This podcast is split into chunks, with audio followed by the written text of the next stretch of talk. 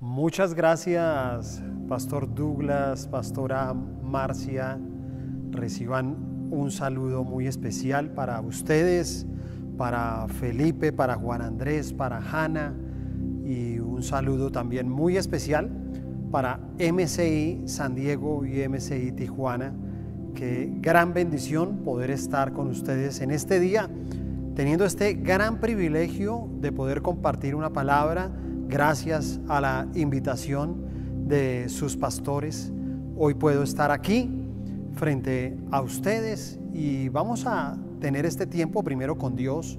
Les invito a que podamos cerrar ahí nuestros ojos y que podamos tener un tiempo primero para abrir nuestro corazón, para preparar nuestro espíritu, para preparar nuestra mente y asimismo poder recibir esa impartición de la palabra del Señor. Cierra tus ojos ahí donde estás.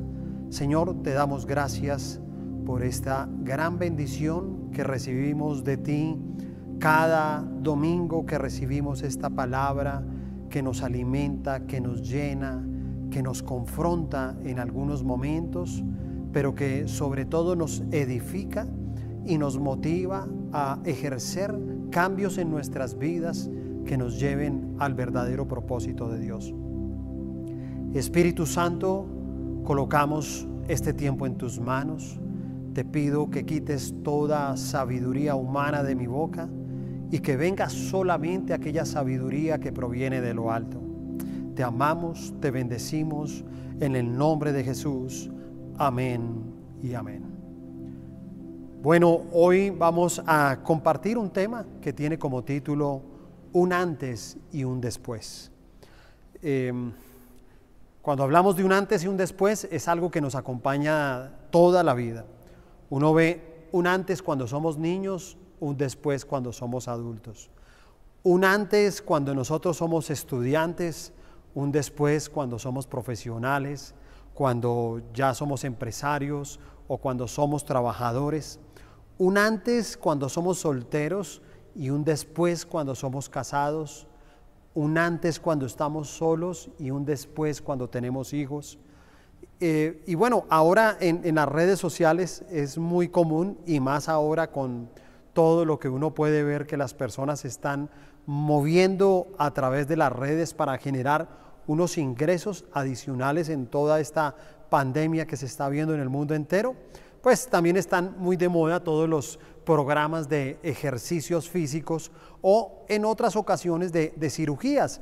Y es común ver esa, foto ahí enmarcada, ¿no? Y dice antes, después, un antes y un después. Entonces, antes cuando eras de pronto muy obeso, antes, después cuando hiciste una dieta. Antes cuando tal vez había algo de tu cuerpo que no te gustaba y un después eh, de algo que hiciste físicamente. Pero ese antes y después eh, hay todos, todos tienen algo en común. ¿Y sabes qué es? Es un punto de encuentro. O sea, nosotros podemos ver que cuando antes éramos niños, hay un punto de encuentro para ser adulto. Hay un día, hay un momento especial, hay una época, ¿sí? Hay, hay como, hay, hay una edad en la que uno siente que hubo como un encuentro, uno se encontró con algo y cuando te pudiste encontrar con ese algo, como que pasaste a ser un adulto. Lo mismo es cuando uno es estudiante y va uno al colegio y sale y va a la universidad, pero cuando sales de la universidad y comienzas a, tal vez a, ejercer tu profesión o cuando comienzas ya a trabajar en una empresa, hay, un momento en que tú te encuentras con eso y algo pasa y tú dices, claro, ya no soy estudiante, ya, ya, ya tengo una responsabilidad mayor. Y si hablamos de, de, solteros, pues ni se diga, porque también hay un momento entre un soltero y un casado. Entonces hay un momento donde ellos se encuentran, es la ceremonia de su matrimonio. Entonces se encuentran ahí en esa ceremonia y después de ese encuentro que tienen en la ceremonia de su matrimonio, hay algo que pasa y entonces entiendes que ya después de ese momento, después de ese encuentro, ahora es que tú eres una persona casada. Y pasa lo mismo, bueno, con todo el tema de las dietas, de la cirugía, hay un punto de encuentro. En algún momento será la sala de cirugía, en otro será en, en tu alacena, ¿cierto? En lo que comes, eh, donde te sientas en la mesa y comienzan a surgir todos esos cambios que después los ves reflejado más adelante en tu vida. Pero también, ¿qué puede uno observar? Que a pesar de que todas las personas lo puedan hacer, porque digamos que tú pudieras hacer todo esto, eh, el antes y el después son muchos de los sueños que todos como seres humanos queremos tener.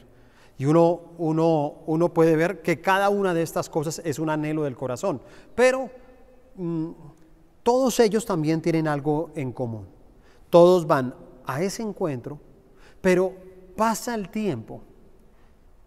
En, en, medio de todo lo que encuentran después, pasa el tiempo y sabes, ellos quedan con una sensación y con un vacío.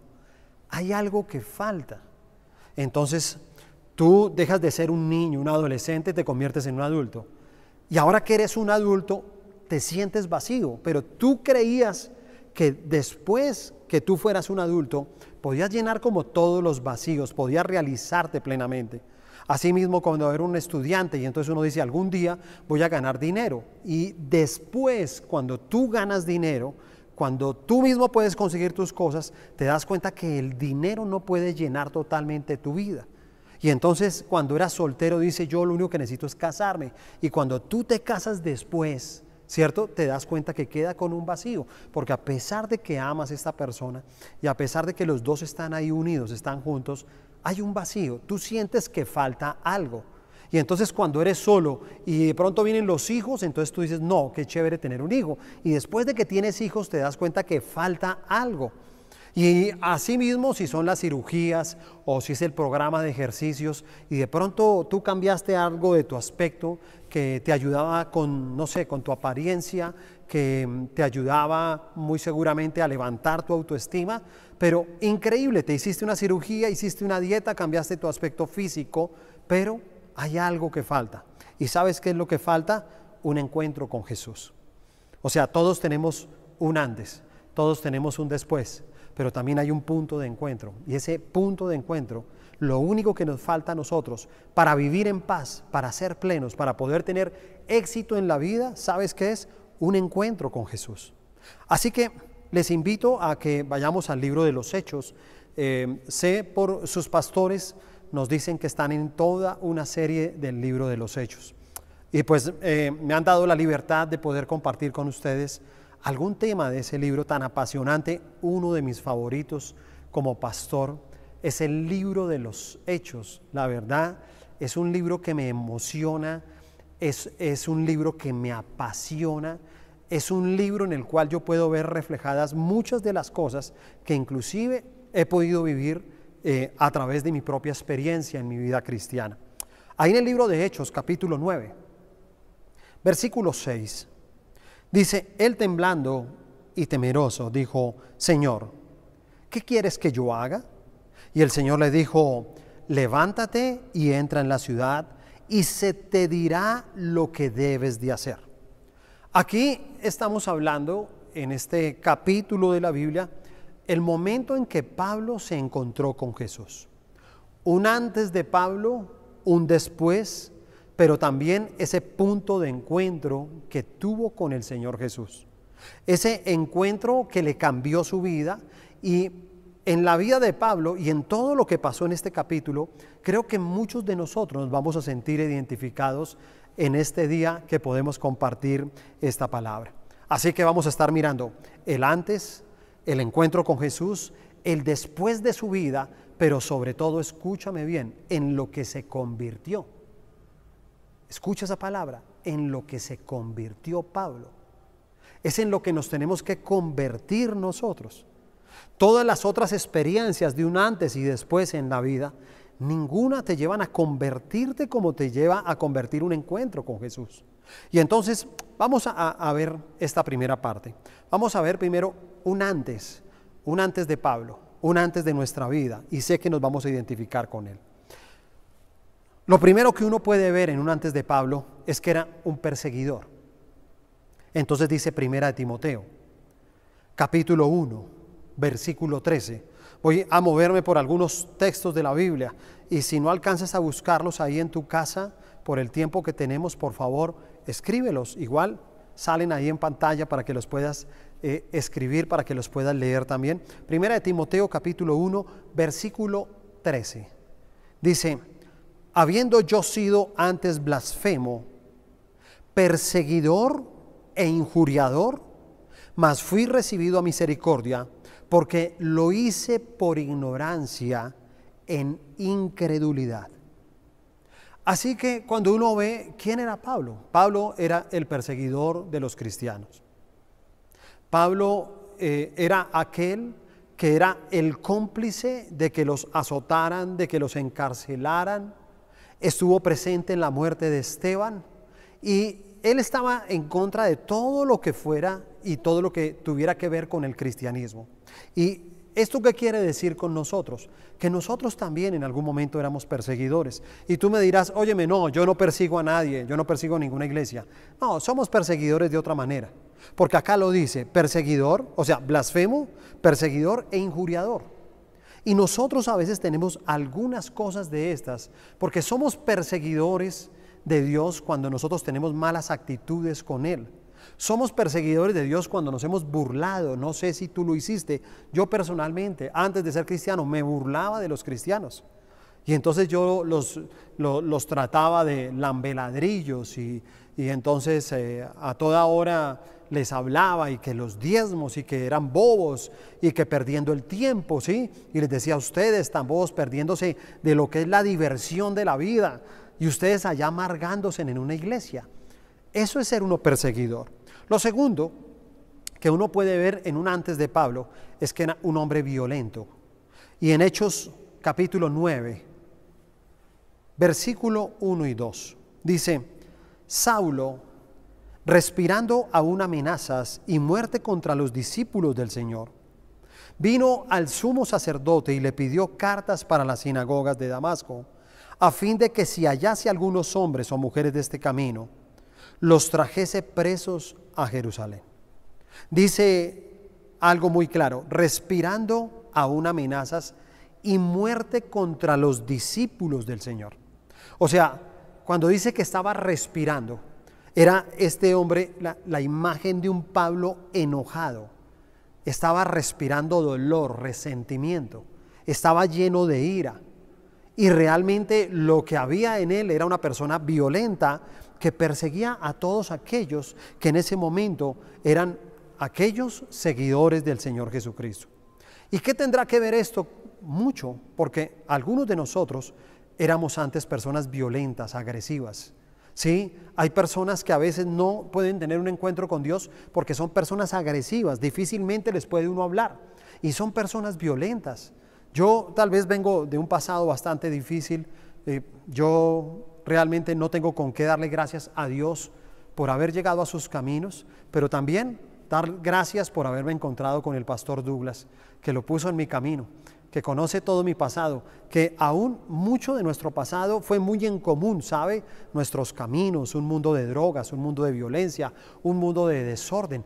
Tuvimos amigos en común, pero nunca nos conocimos. Conocíamos los mismos lugares, tal vez donde íbamos, donde consumíamos, donde teníamos una vida desordenada, pero no nos conocimos. Pero cuando el Señor nos llevó a conocernos dentro de la iglesia, eso me dio una confianza para entender que había una persona que había salido del mismo lugar donde yo me encontré. Ese mismo lugar violento, ¿sabes? Yo era una persona violenta. Era una persona que tenía muchos problemas de agresividad. Porque simplemente en algún momento, cuando era muy niño, me, lastimaron mucho y tuve un papá alcohólico por muchos años. Eh, mi papá y mamá tenían muchos problemas y los problemas que tenían, mi mamá tomó la decisión como de desahogarse y lo que hacía ella era pegarme, pegarme, me pegaba todos los días. Y me pegaba todos los días, pero yo nunca supe por qué, hasta el punto que me acostumbré con el dolor y entonces algún día prometí no volver a llorar. Y dije, no voy a volver a llorar, y entonces simplemente me quedaba mirando a mi mamá. Y yo le decía, pégame. Entonces mi mamá me pegaba. Yo me quedaba mirándola, pero prometí no, no llorar. Entonces acostumbré a convivir con la violencia. Y cuando ya fui un joven, entonces quería desahogarme contra todo, contra el mundo. Y entonces yo buscaba problemas y era una persona conflictiva. Y no, y no, me importaba, porque yo sé que a veces muchos hombres dicen, no, yo le pegaba a todo el mundo. No, yo no le pegué a todo el mundo, mucha gente me pegó. Me dieron durísimo, pero sabes, si yo pegaba o me pegaban, no me importaba, me daba la misma. Y veo que cuando uno antes de Dios, esa es su vida. Es una vida violenta, es una vida agresiva. Es una vida donde tú pones un muro, donde la gente quiere llegar a ti, quiere llegar a tu corazón, pero tú no lo permites. Lo tercero que uno ve de un antes de Pablo es que era un fariseo. Y entonces, cuando nosotros hablamos de, un fariseo, dice aquí la palabra, en Hechos, capítulo 26, versículo 4 y 5. Mi vida pues, desde mi juventud, la cual desde el principio pasé en mi nación, en Jerusalén, la conocen todos los judíos, los cuales también saben que yo desde el principio, si quieren justificarlo conforme a la más rigurosa secta de nuestra religión, viví fariseo. Así que, ¿qué eran los fariseos? Escúchame, eh, tal vez la gente no sabe, no sé si sabe toda la historia, y hay muchas cosas que nosotros los pastores tenemos que estar recordando. Hay gente que dice, ay, eso ya lo sé, tú lo sabes porque llevas un tiempo en la iglesia. Pero eh, creo que hay personas que nos pueden estar escuchando hoy por primera vez, nos están viendo ahí en las redes sociales. Y entonces como que ellos, inclusive puede ser hasta casualidad, tú estabas mirando las redes sociales y ¡pum! llegaste a esta predicación y nos estás viendo. No conoces mucho de Pablo, pero quiero decirte, Pablo era un fariseo. Los fariseos eran aquellos también que enseñaban la palabra de Dios. Aquellos que eran como el ejemplo, el testimonio, el que llevaban a otros a, simplemente leer la ley de Dios. Pero, ¿qué tenían los fariseos? Que los fariseos eran religiosos. Eran personas que vivían de ceremonias y creían que a través de las ceremonias todo se puede resolver. Esto sigue pasando hoy en día. Hay mucho creyente que puede ser un fariseo. Y te pongo un ejemplo de eso. Eh, hay personas que no han podido entenderse, están bajo un pecado, ese pecado se llama unión libre. ¿Sí? Cuando uno no se ha casado, uno viene en unión libre. Y hay personas que llegan y dicen, no, mira, yo creo que para que nos vaya bien en pareja, lo único que tenemos es que casarnos. Y hay gente que le dice a uno, eh, pastor, usted me puede casar. Son personas que no tienen ningún compromiso con Dios, ¿sí? No han tenido un encuentro con Él. No, no quieren cambiar su vida personal, pero ellos creen que una ceremonia un ritual puede cambiar su matrimonio. Entonces le dicen a uno, pastor, yo le pido un favor, cásenos. Y yo les digo, ok, yo los caso, nunca le voy a negar el que una persona se pueda casar, a menos de que tenga argumentos legales para no hacerlo. Pero no niego esa oportunidad de que si una persona se tiene que casar, yo lo caso. Pero eso no quiere decir que le vaya a ir bien.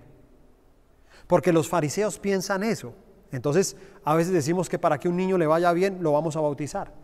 Entonces, que, y hacemos fiestas, y ustedes ven que eso pasa en muchos países, sobre todo aquí en Latinoamérica, ¿sí? Pasan muchas de estas, eh, no sé, rituales que hacen, y entonces bautizan niños pequeñitos y hacen una fiesta y la gente se emborracha y hacen cosas terribles.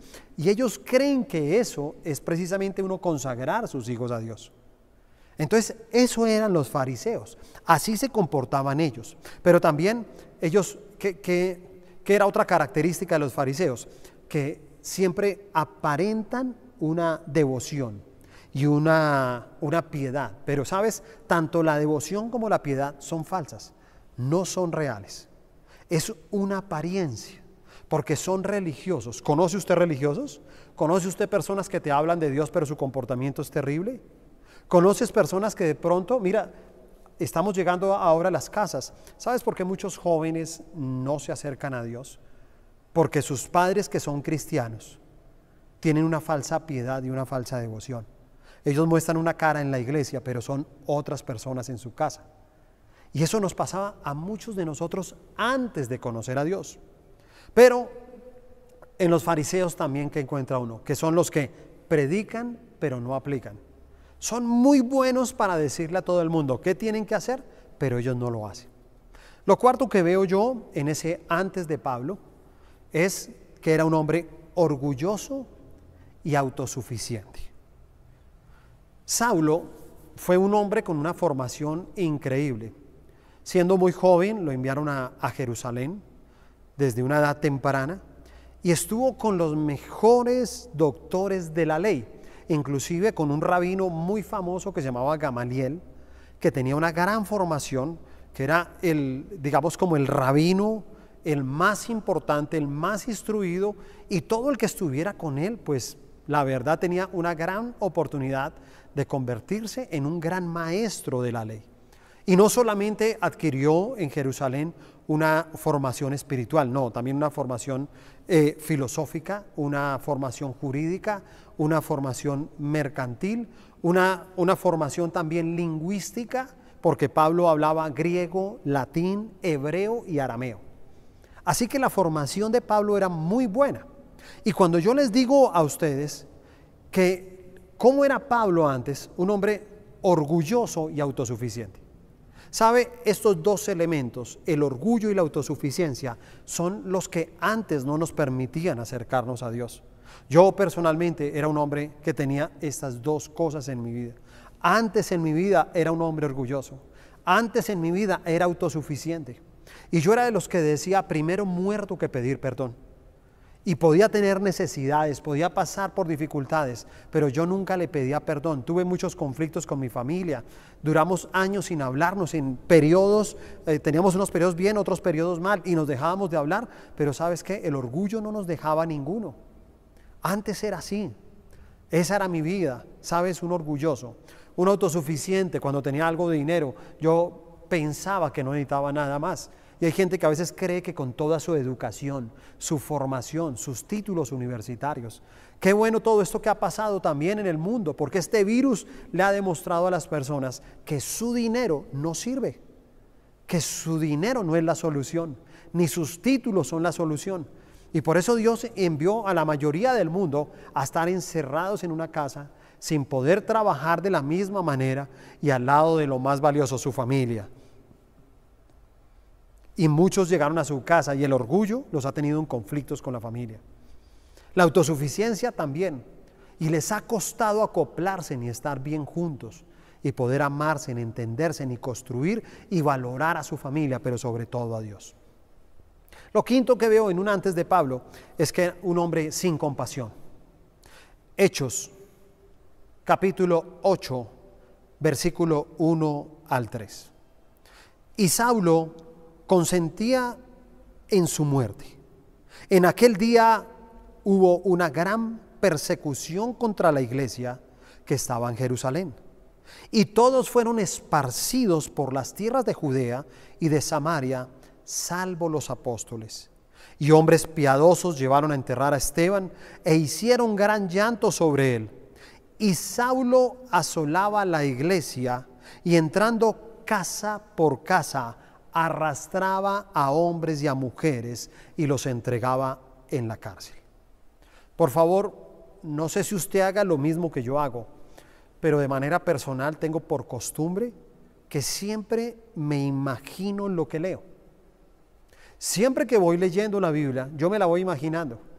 Y si tú puedes mirar, aquí se habla, bueno, también quiero explicar, ¿no? Ustedes saben que Saulo y Pablo eran los mismos, ¿no? Porque algunos dirán, no estamos hablando de Pablo. No, es el mismo Saulo, Saulo de Tarso, que después fue llamado Pablo. Pero dice que hubo una gran persecución y dice que todos fueron esparcidos. Pero no solamente eso, me impacta como dice, y Saulo asolaba a la iglesia. Y entrando en casa por casa, arrastraba a hombres y a mujeres y los entregaba a la cárcel. Escúchame, Ponme atención esto. Muchos éramos de esta manera, personas sin compasión. Muchos no solamente nos arrastramos a nosotros mismos, sino que tenemos que ser conscientes que con nuestro pecado, con nuestra forma de vivir de antes, también arrastramos a muchos hombres y mujeres, los arrastramos a cárceles. Yo consumí drogas 17 años de mi vida arrastré a muchas personas conmigo. Le hice daño a muchas personas. Dentro de esos 17 años, los últimos 7 los tuvo que vivir mi esposa, a la cual la arrastré a una cárcel de dolor, de llanto. Arrastré a mi primer hijo que tuvo que ver todo este tiempo nuestros conflictos, nuestros gritos. Y entonces todo lo que me rodeaba yo los iba arrastrando. Era igual, pero ¿sabes por qué? Porque no había compasión. No había compasión por nadie, a mí no me importaba nadie, no amaba a nadie, iba a perder mi hogar y no me importaba, iba a perder a mi hijo y no me importaba, porque no tienes compasión, así somos antes de poder tener un encuentro con el Señor. Ahora vamos a ver la segunda parte. Un antes y ahora vamos a ver un encuentro. Un encuentro. Vimos todo lo que nos rodea antes, ¿no? Todo, todo lo que hay en nosotros. Todas estas cosas de verdad que nos llenan de tantas cosas incorrectas que nos frenan, que no nos dejan tener paz, que no, no podemos amar, no podemos perdonar, no podemos sentirnos plenos aquí en la tierra. No podemos levantarnos todos los días y poder experimentar esa paz que sobrepasa todo entendimiento. Entonces Saulo pasó lo mismo. Sabes, era un hombre muy importante, pero todo este hombre también, él tenía algo, algo en lo que no había podido ser pleno. A pesar de su lugar, a pesar de todos sus estudios, a pesar de ser una persona importante dentro de la sociedad. Pero creo que tenía un conflicto en su interior. Es un conflicto porque tú puedes tener un antes y un después en esta vida. Y todos ellos, como te lo enseñé al comienzo, tienen un punto de encuentro. Ahora, ese punto de encuentro, todo es exterior. El punto de encuentro que tuvo Pablo es el mismo punto de encuentro que tenemos que tener cada uno de nosotros, y es un encuentro con Jesús. Así que vamos a ver el momento de un encuentro de Pablo. Entonces dice en Hechos 9, versículo 3 al 6, dice, mas yendo por el camino, aconteció que al llegar cerca de Damasco, repentinamente le rodeó un resplandor de luz del cielo y cayendo a tierra oyó una voz que le decía, Saulo, Saulo, ¿por qué me persigues? Él le dijo, ¿quién eres, Señor? Y le dijo, yo soy Jesús, a quien tú persigues. Dura cosa te es dar cosas contra el aguijón. Él, temblando y temeroso, dijo, Señor, ¿qué quieres que yo haga? Y el Señor le dijo, levántate y entra en la ciudad y se te dirá lo que debes de hacer. Y los hombres que iban con Saulo se pararon atónitos oyendo a la verdad la voz, mas sin ver a nadie. Entonces Saulo se levantó de tierra y abriendo los ojos no veía a nadie. Así que llevándole por la mano, le metieron en Damasco, donde estuvo tres días sin ver y no comió y no bebió. Amén. Vimos algunos aspectos de un antes de Pablo. Y ahora vamos a ver algunos aspectos de un encuentro con Jesús, el que tuvo Pablo y el que debemos de tener cada uno de nosotros. El primer aspecto de ese encuentro es que Pablo tuvo humildad. Cuando tú tienes un encuentro con Dios, dice, y cayendo en tierra, ¿cierto? Nos dice la palabra ahí. Dice que vino una luz, hay una luz. Hay un momento en que alguien te comparte de Dios. Hay un momento que tú estás metido en todo ese antes de tu vida y llega alguien y te dice, óyeme, hay alguien que se llama Jesús, hay alguien que puede levantarte, hay alguien que te puede cambiar tu vida. Y cuando te habla de Cristo, ¿sabes qué pasa? Hay como una luz, hay un rayo de luz. Y ese rayo de luz es la esperanza que se, abra en todo, se abre en todos nosotros para entender que algo puede cambiar. Hay algo que puede suceder. Y yo nunca olvidaré en ese momento cuando pasaba yo una calle de la iglesia en Bogotá.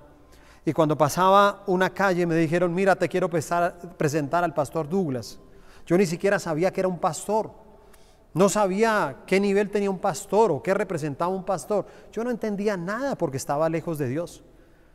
Pero simplemente vi a una persona joven y yo decía, óyeme, yo me identifico, chévere, me cayó bien.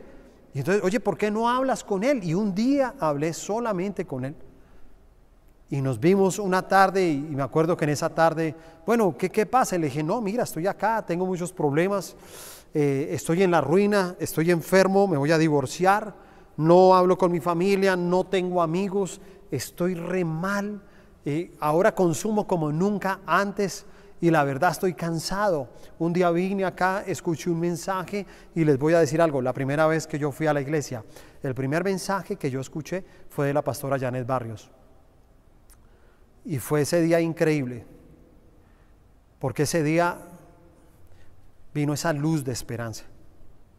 Dios usó la vida de la pastora para que yo pudiera entender ese mensaje. Y ese mensaje tocó mi corazón. Y yo miraba, yo miraba a la pastora, yo la miraba a los ojos. Estábamos ahí en la 31, habían unas tres mil personas y esta mujer predicaba, predicaba, predicaba y decía amén y me miraba. Y cuando me miraba yo sentía que el mismo Dios me estaba mirando y todo lo que predicaba tenía que ver con mi vida. Ese día yo sentí ese rayo de luz. Ese día yo sentí que había una esperanza, que había una salida. Y dije, oye, me parece que en este lugar sí hay algo.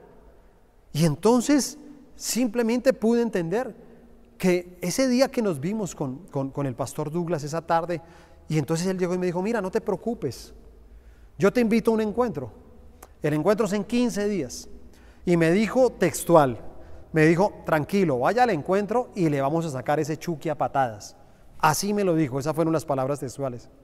Ustedes ya conocen a su pastor.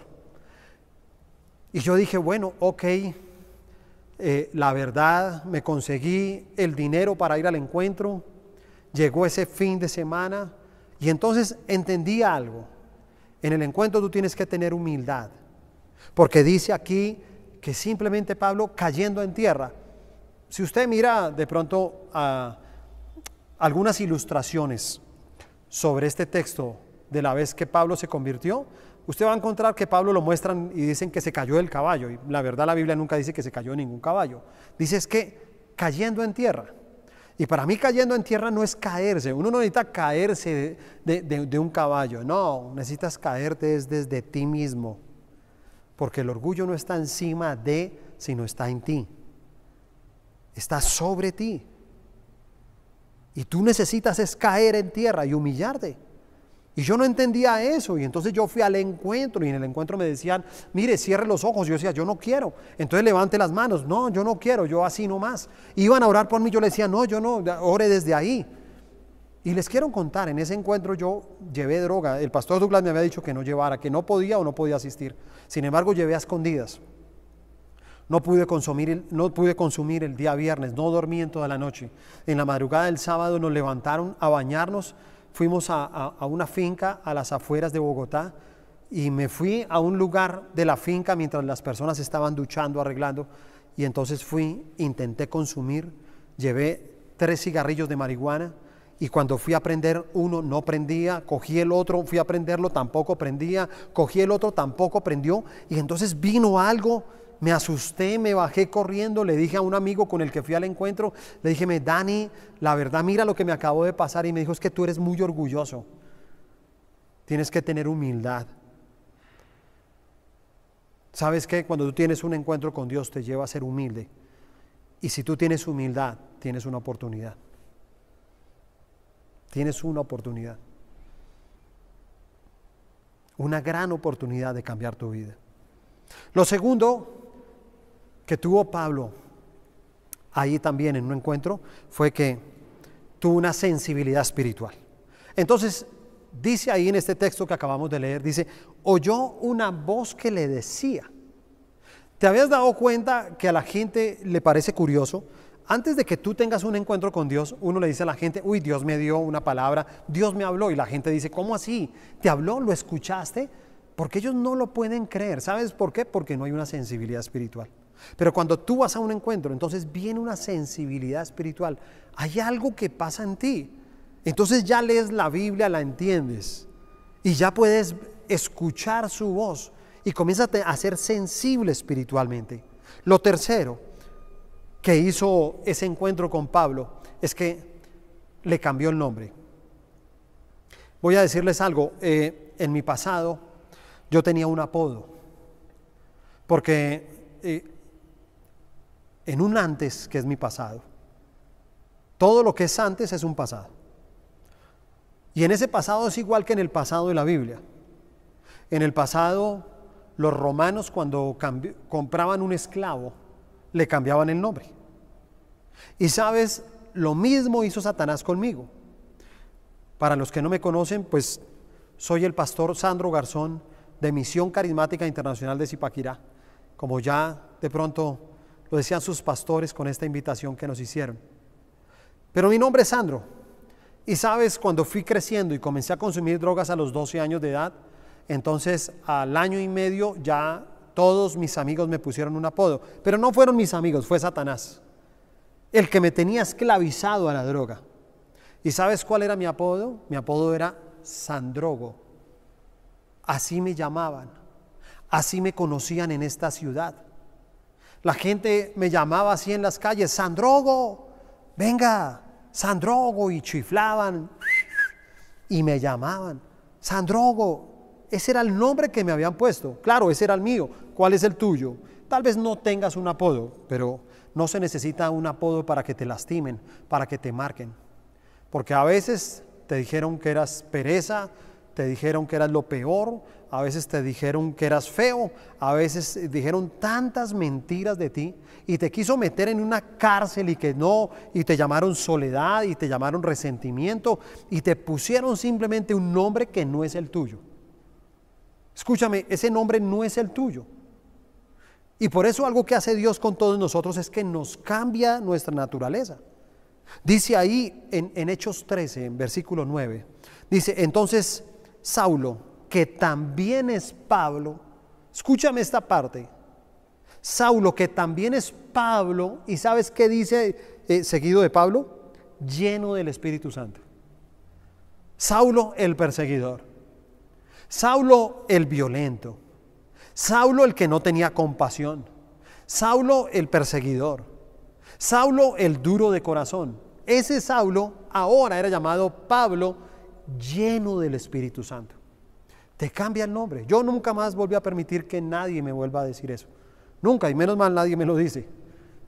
Pero sabes, Dios cambió mi nombre porque no solamente era el apodo que tenía, no, era el drogadicto, era el degenerado, era el irresponsable, era el que no servía para nada, era el mal hijo, era el mal hermano, era el mal esposo, era el mal papá.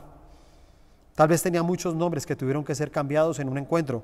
Y sabes, dice aquí lo, cuarto que pasa en un encuentro es que hacemos la voluntad de Dios. Entonces dice esta palabra, ¿qué quieres que yo haga? Entonces, cuando Pablo dice, ¿qué quieres que yo haga? En ese momento de un encuentro es que tú entiendes que tú ya no vas a hacer con tu vida lo que tú quieras. Por eso el encuentro dice que Pablo quedó tres días sin ver. No veía nada, estaba ciego al mundo, no podía ver a las personas. Y necesitas tener un tiempo. Todos necesitamos pasar por un encuentro.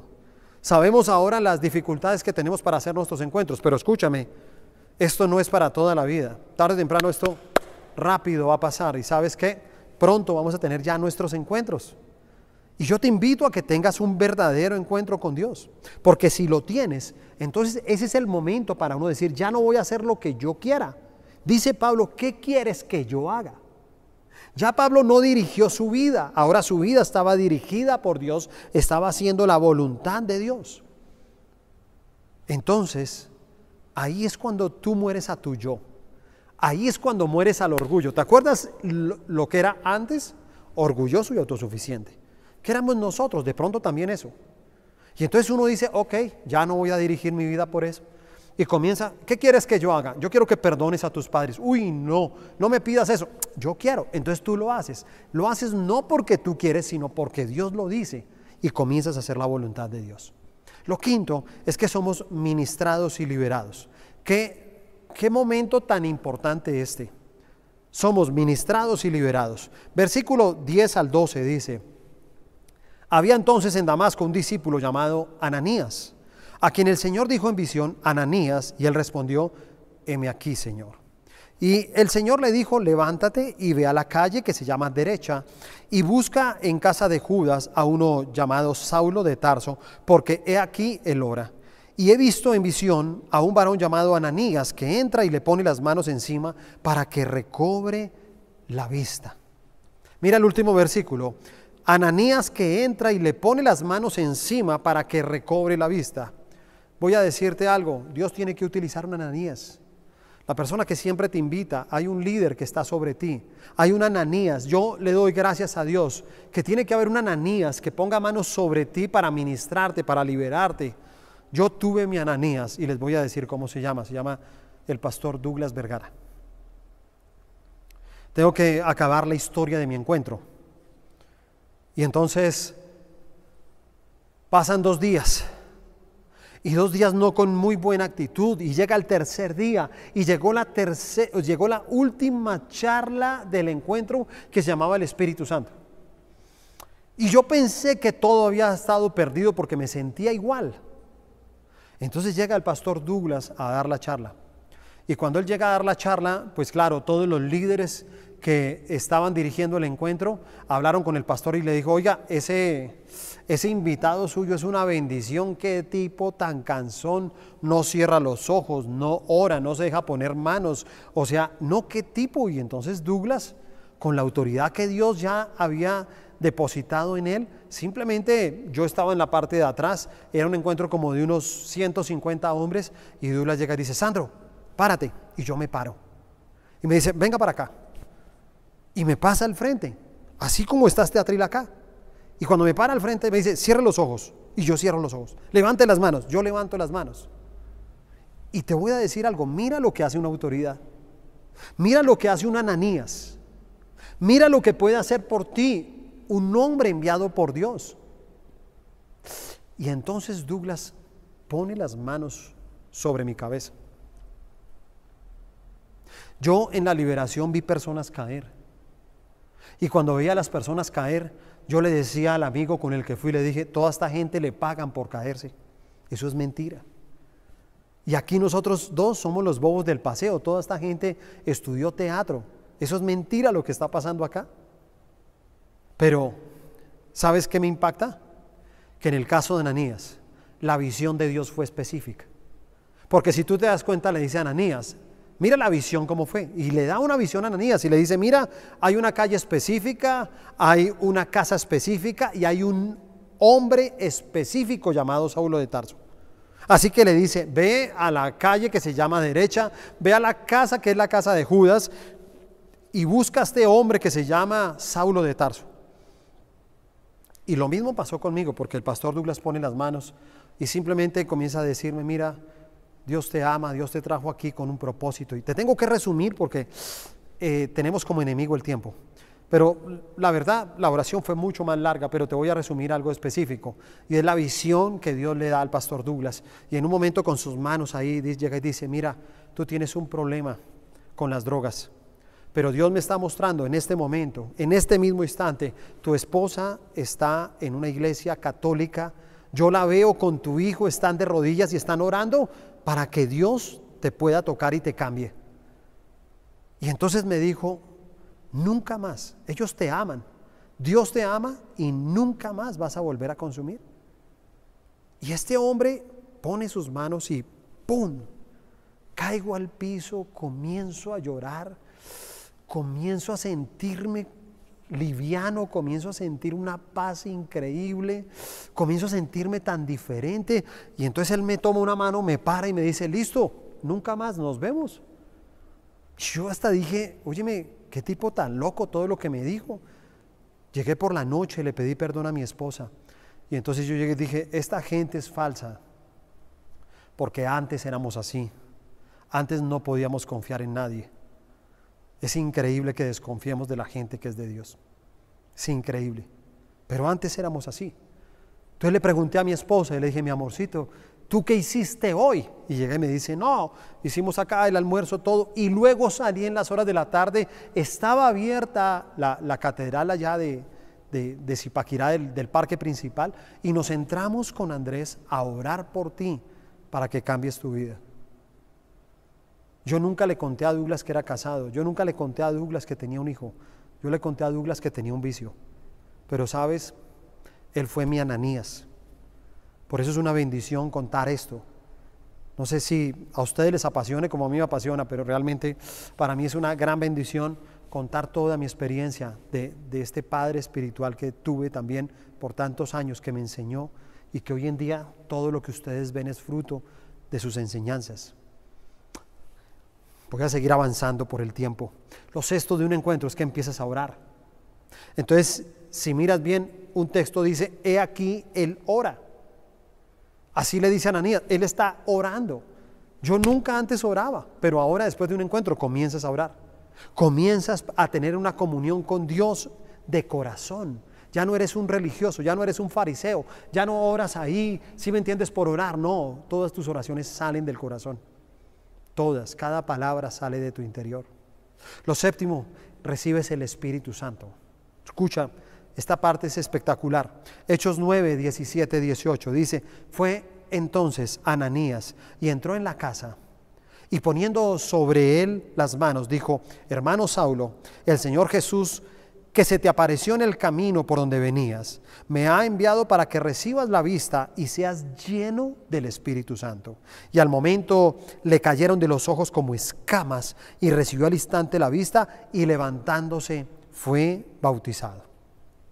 Dice que Ananías ora y Saulo es sanado y recibe al Espíritu Santo.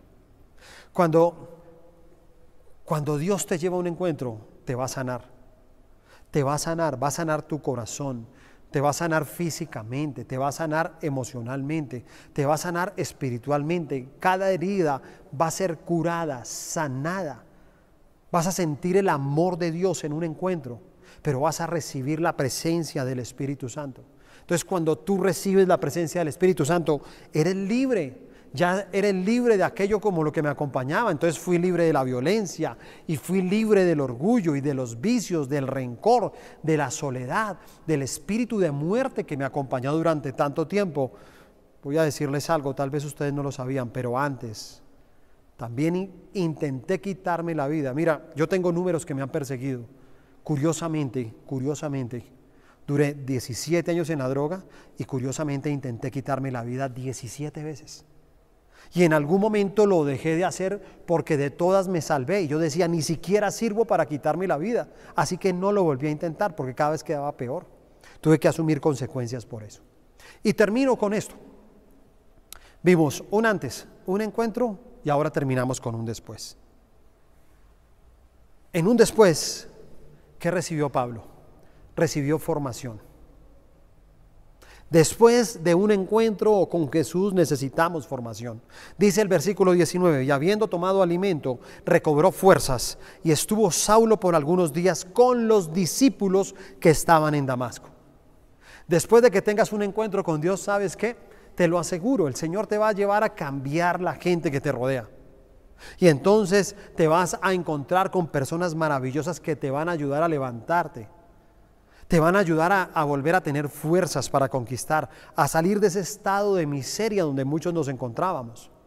Es por eso que en ese tiempo de formación es el que tenemos que pasar todos. Sabes, él pasó un tiempo de formación con los discípulos. Sabes que le estaban enseñando a cómo tenía que orar, cómo tenía que ministrar. Lo mismo que Jesús les había enseñado a ellos, ellos les estaban enseñando. Lo mismo que en algún momento recibió el pastor Douglas, comencé a recibirlo a través precisamente de un discipulado. Y entonces luego pasamos con, con el pastor Jorge Andrés Cataño, con Margarita, y estuvimos con ellos en todo nuestro proceso de formación y duramos años con ellos en nuestra escuela de líderes, capacitándonos, formándonos. Ellos nos formaron el carácter, fuimos parte de una célula, fuimos parte de un equipo de 12 y eso es mi invitación. No te quedes por fuera de una célula, no te quedes por fuera de un equipo de 12 porque entonces interrumpe la formación. Entonces no hay un después. Conozco gente que tuvo un antes, fue hasta un encuentro, pero no pasó nada en su vida, porque no experimentó lo que después quería hacer Dios y en qué se convirtió. Lo segundo, encontró su propósito. Entonces dice el versículo 20, enseguida predicaba a Cristo en las sinagogas diciendo que este era el Hijo de Dios. ¿Me acaba de escuchar? Sí, es verdad. Sí es cierto, yo sé que usted no lo va a creer. El perseguidor, el hombre que respiraba muerte, violencia, el hombre que odiaba, que arrastraba a hombres y mujeres, casa por casa, los sacaba arrastrando, los golpeaban, los metían en una cárcel. Ese mismo, entonces dice, enseguida, enseguida predicaba. Tienes que ir a una célula, pero ¿para qué? Tienes que asistir a, capacitación de destino, ¿para qué? Para predicar, escúchame, para predicar. Y entonces dice, enseguida predicaba a Cristo, enseguida, inmediatamente. Entonces cuando una persona encuentra su propósito en Dios, ¿sabes qué pasa? Ya no tiene miedo. Ahora puede predicar, ya no tiene miedo. Por eso muchos llegan a la iglesia, vienen un libre, ah, ya no tiene miedo de casarse. Pastor, me voy a casar. Pastor, voy a ser empresario. Pastor, voy a estudiar. Y ya no tienes miedo. El miedo se va porque encontraste el propósito de Dios con tu vida aquí en la tierra. Dice ahí el versículo 15, el Señor le dijo, ve, le dijo Ananías, porque instrumento escogido me es este para llevar mi nombre en la presencia de los gentiles y de reyes y de los hijos de Israel. Dios te, te va a colocar en lugares de autoridad. Lo que he visto después de haber ido a un encuentro es increíble. Dios me ha llevado hoy en día a predicarle a personas del alto gobierno. Me ha llevado a, ser concejal por dos periodos aquí en la ciudad de Zipaquirá y he sido parte del gobierno y tenemos personas trabajando en el gobierno y hemos llevado el mensaje a los gentiles, a los que no conocen de Dios, a los reyes, a los hijos de Israel, a todas las personas, porque es lo que pasa después con tu vida. Esto es lo más emocionante, esto es lo que más te quiero motivar, lo que va a pasar después contigo. Lo tercero es que Dios lo usó. Entonces dice el versículo 31. Tercero, Dios lo usó. Entonces las iglesias tenían paz por toda Judea, Galilea y Samaria, y eran edificadas andando en el temor del Señor, y se acrecentaban fortalecidas por el Espíritu Santo. ¿Sabe qué me, impresiona? Es que dice, entonces las iglesias tenían paz y eran edificadas. O sea, la palabra edificación lleva a construcción. Así que comenzamos a construir todo un futuro. Comenzamos a construir nuestras vidas sin importar a qué edad conozcamos de Dios viene un nuevo nacimiento, una nueva naturaleza. Hoy en día nosotros somos testigos de eso, porque no solamente Dios nos ha bendecido acá con la iglesia en MCI Zipaquirá, una, iglesia que estamos alrededor de los 2.600 miembros, pero no solamente Zipaquirá, hemos logrado desde este lugar poder impactar a 15 municipios, 15 ciudades que quedan cerca de Zipaquirá, en donde algunas tenemos iglesia y en otras tenemos células. Porque la iglesia se construye, se edifica. Y he visto cómo mi familia ha llegado a los pies de Cristo, porque se comienza a construir, no a destruir. Lo cuarto, lo llenó de amor y compasión. Esta es una de las que más me gusta, se los digo con todo mi corazón. Primera de Tesalonicenses, capítulo 2, versículo 8. Tan grande es nuestro afecto por vosotros, que hubiéramos querido entregaros no solo el Evangelio de Dios, sino también nuestras propias vidas, porque habéis llegado a sernos muy queridos. Qué bueno es tener compasión. ¿Se acuerda ese hombre lleno de odio, lleno de rencor? Así éramos nosotros, ¿sabes? No teníamos amor, compasión. Ahora no le importaba. Ah, que haga lo que quiera. Ah, que mi papá tiene otra mujer, que haga lo que quiera. Ah, que mi papá se pierda, que mi mamá se pierda. No teníamos compasión, no nos importaba a nadie. Solamente nosotros mismos éramos egoístas. Pero ahora tienes amor aún por tus propios enemigos. Comienzas a amarlos, a ayudarlos. Que, cómo me encanta de verdad haber ido a un encuentro y poder hoy en día llevar el Evangelio a tantas personas. Tanta gente que lastimé y arrastré conmigo. Ahora cuánta gente estoy arrastrando a los pies de Cristo. Cuánta gente estoy llevándolo a que conozca su amor, su misericordia, su perdón. Y termino con esto. Usted dirá por fin, pero no podía perder esta oportunidad para contarles una maravillosa historia de lo que nos ha pasado a todos aquellos que vivimos un antes y un después. Lo último era feliz. Era feliz. Feliz. Dice Filipenses 4, versículo 11 al 13. Dice, no lo digo porque tenga escasez pues he aprendido a contentarme cualquiera que sea mi situación. Sé vivir humildemente y sé tener abundancia. En todo y por todo estoy enseñado, así para estar saciado como para tener hambre, así para tener abundancia como para padecer necesidad. Todo lo puedo en Cristo que me fortalece. ¿Sabes qué pasa? Después de un encuentro, tú sabes que tu estado de ánimo no depende de lo que tienes, porque no te importa. Hay gente ahorita que vive en depresión, hay gente que dice, ay, es que esta situación, estar encerrado, estás vivo. Esta situación, estás con tu familia. Esta situación, estás con Dios, tienes salud, tienes todo para ser feliz, para vivir en paz. Pero no has sido enseñado en la palabra. Es lo que ha faltado, que seas instruido en ella, que tengas un antes, un encuentro y un después. Filipenses 3, 7, 8. Pero cuántas cosas eran para mí ganancia, las he estimado como pérdida por amor a Cristo. Y ciertamente aún estimo todas las cosas como pérdida por la excelencia del conocimiento de Cristo Jesús mi Señor, por amor del cual lo he perdido todo y lo tengo por basura para ganar a Cristo. Ah, qué bendición vivir de esa manera. Qué bueno llegar a un después. Y ahora te quiero invitar ahí a que cierres tus ojos y oremos. Señor, yo te doy gracias. Gracias Señor por todo lo que ha venido pasando en nuestras vidas. Gracias por este mensaje. Un antes y un después. Un antes y un después que nos acompaña en todas las etapas de nuestra vida, en todo lo que nos rodea, laboralmente, económicamente. Tenemos un antes y un después. Físicamente tenemos un antes y un después. Emocionalmente tenemos un antes y un después. Y todos ellos los buscamos, los trabajamos, tenemos un momento de encuentro con ellos, pero siempre hay un vacío y hoy hemos podido entender a través de esta palabra que así como Pablo, nosotros también tuvimos un antes, una vida desordenada, una vida con dolor, una vida donde nos maltrataron, una vida donde nos encerraron, una vida donde nos arrastraron, una vida donde de pronto no, no nos arrastraron, sino fuimos nosotros que arrastramos a otros.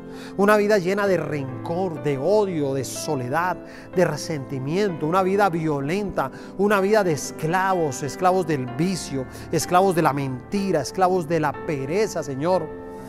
Pero tú nos llevaste a un encuentro. Y yo te pido que si tú no has ido a un encuentro, ve a un encuentro. Encuéntrate con Jesús. Porque solamente eso es lo que te va a dar paz.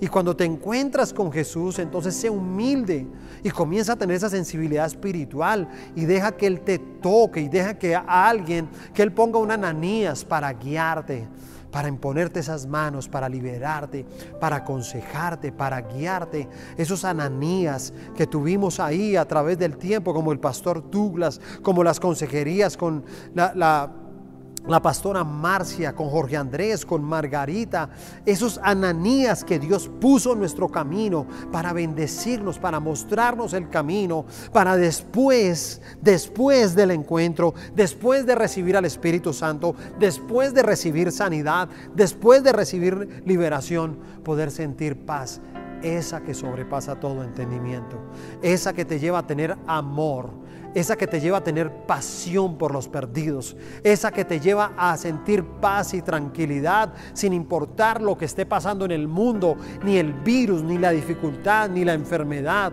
ni la muerte, ni la vida. Nada nos podrá separar del amor de Cristo. Nada nos podrá separar. Escúchame, después vamos a crecer, después vamos a encontrar un propósito. Dios trajo esta palabra hoy a nuestras vidas. Señor, yo te doy gracias por este tiempo. Gracias Espíritu Santo por hablar a nuestras vidas. Bendecimos, Señor, a MCI Tijuana, a MCI San Diego. Te pido, Señor, una bendición especial para los pastores Douglas y Marcia toda su familia, Señor sacerdotal, guárdalos, protégelos, síguelos usando, síguelos llevando a las naciones enteras para que te conozcan en ti, Señor. Les amamos, les bendecimos en el nombre del Señor Jesucristo. Amén y amén. Bueno, queridos pastores, muchas gracias, iglesia, gracias por la invitación. Perdónenos el tiempo que nos pasamos de más pero bueno, no quería perderme esta gran oportunidad de compartir un poco de este testimonio de lo que Dios ha hecho con nuestras vidas. Dios los bendiga. Les amamos y un gran abrazo en medio de la distancia.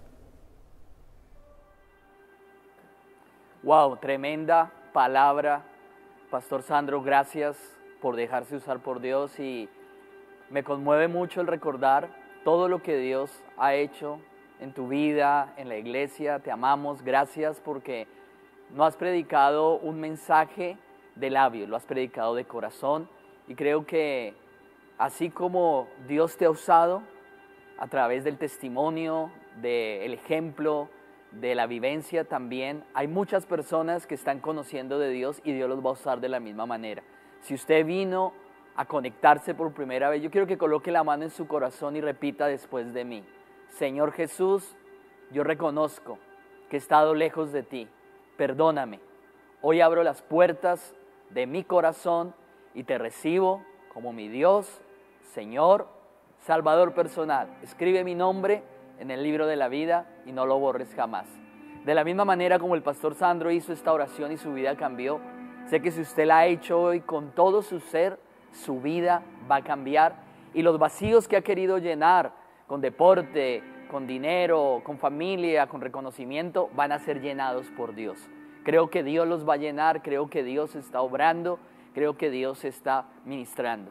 Y conforme a la palabra que ha dado el pastor Sandro, me impacta mucho porque yo creo que todavía algunos tenemos cosas de Saulo, todavía tenemos orgullo, todavía hay altivez, todavía queremos hacer las cosas como nosotros digamos y tenemos que tomar esta palabra, volverla a escuchar, volverla a profundizar y decir, Señor, ¿qué tengo de Saulo todavía?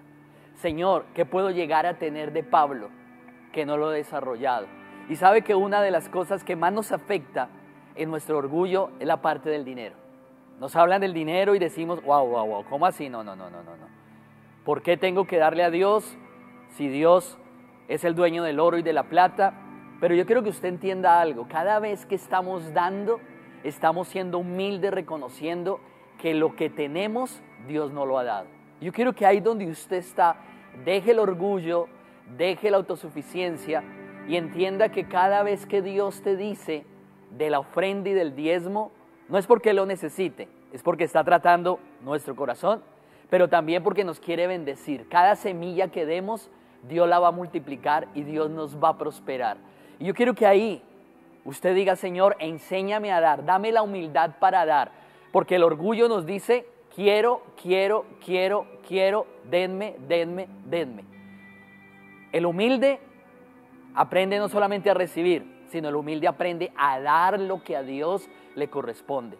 A lo mejor usted ha sido una persona que no ha dado sus diezmos, sus ofrendas, por el orgullo. ¿Y qué van a decir? ¿Y para dónde va el dinero? ¿Y qué hacen con el dinero? Quiero que entienda, el dinero que usted da está extendiendo el nombre de Dios y está haciendo que estas predicaciones lleguen a lugares donde nunca había llegado la palabra. Y aparte de eso, las semillas que usted está dando están trayendo una prosperidad y están blindando sus finanzas. Por eso yo quiero que sea humilde, dé a su diezmo, su ofrenda, su pacto, su primicia. Y quiero que ahí tome su diezmo y su ofrenda. Sabe que la puede dar a través del texto 84321, igual a través de la página mcisandiego.com slash give o slash dar. Y de esa manera usted va a extender el reino de Dios. Tome su diezmo, su ofrenda saque su teléfono de ahí donde está. Igual puede venir aquí a la iglesia, a las oficinas. Está Claudia y de esa manera también ella va a poder eh, registrar o llamar el teléfono a ella para que usted no deje de dar los diezmos y las ofrendas. Señor, yo bendigo y te doy gracias por cada persona que ha diezmado, que ha ofrendado. Perdónanos porque hemos sido orgullosos, porque solamente queremos que nos den. Y al momento que nos piden, nuestro orgullo muchas veces es afectado. Hoy renunciamos al orgullo. Y hoy entendemos que el diezmo y la ofrenda nos protegen, nos bendicen y bendicen la iglesia y bendicen a otros. Gracias por cada persona que ha diezmado, que ha ofrendado, que lo sigan haciendo con mayor intensidad para extender el nombre de Dios y para seguir edificando casa en M6 San Diego, en el nombre de Jesús. Amén y amén. Siga dando sus diezmos, sus ofrendas, se lo agradecemos por hacerlo de corazón, por entender que esas semillas que usted está dando están dando fruto y porque estamos siendo obedientes. Como hablaba el pastor Sandro, antes yo hacía lo que quería, pero ahora no hago lo que quiero. Ahora le digo, Señor, ¿qué quieres que haga? Bendice a la iglesia, sirve con tus finanzas y Dios te va a bendecir. Amén. Y quiero que entiendan, el próximo sábado 5, de la 5 y 30 de la tarde vamos a tener una gran reunión de jóvenes. Tenemos un invitado, es un joven usado por Dios ahí de Los Cabos y de La Paz, Baja California. Se llama Robert, es hijo de los pastores Valdir y yo sé que Dios va a hablar, por eso quiero que inviten muchos jóvenes. Sábado 5 y 30 de la tarde van a recibir una palabra específica el próximo sábado. Y también recuerden, tenemos nuestra intercesión todos los sábados a las 7 de la mañana, nuestros grupos de conexión, estamos en Universidad de la Vida, siga conectándose y pronto les tenemos una sorpresa, vamos a hacer encuentros, ¿sí? Como lo oye, vamos a hacer nuestro encuentro presencial, ya estamos adecuando el lugar, ya estamos muy emocionados y sé que Dios va a orar. Les amamos, Pastor Sandro, gracias por esta palabra me tocó, me ministró y creo que Dios va a seguir obrando. Dios les bendiga, Dios les guarde y nos vemos el próximo domingo. Un abrazo virtual desde la distancia.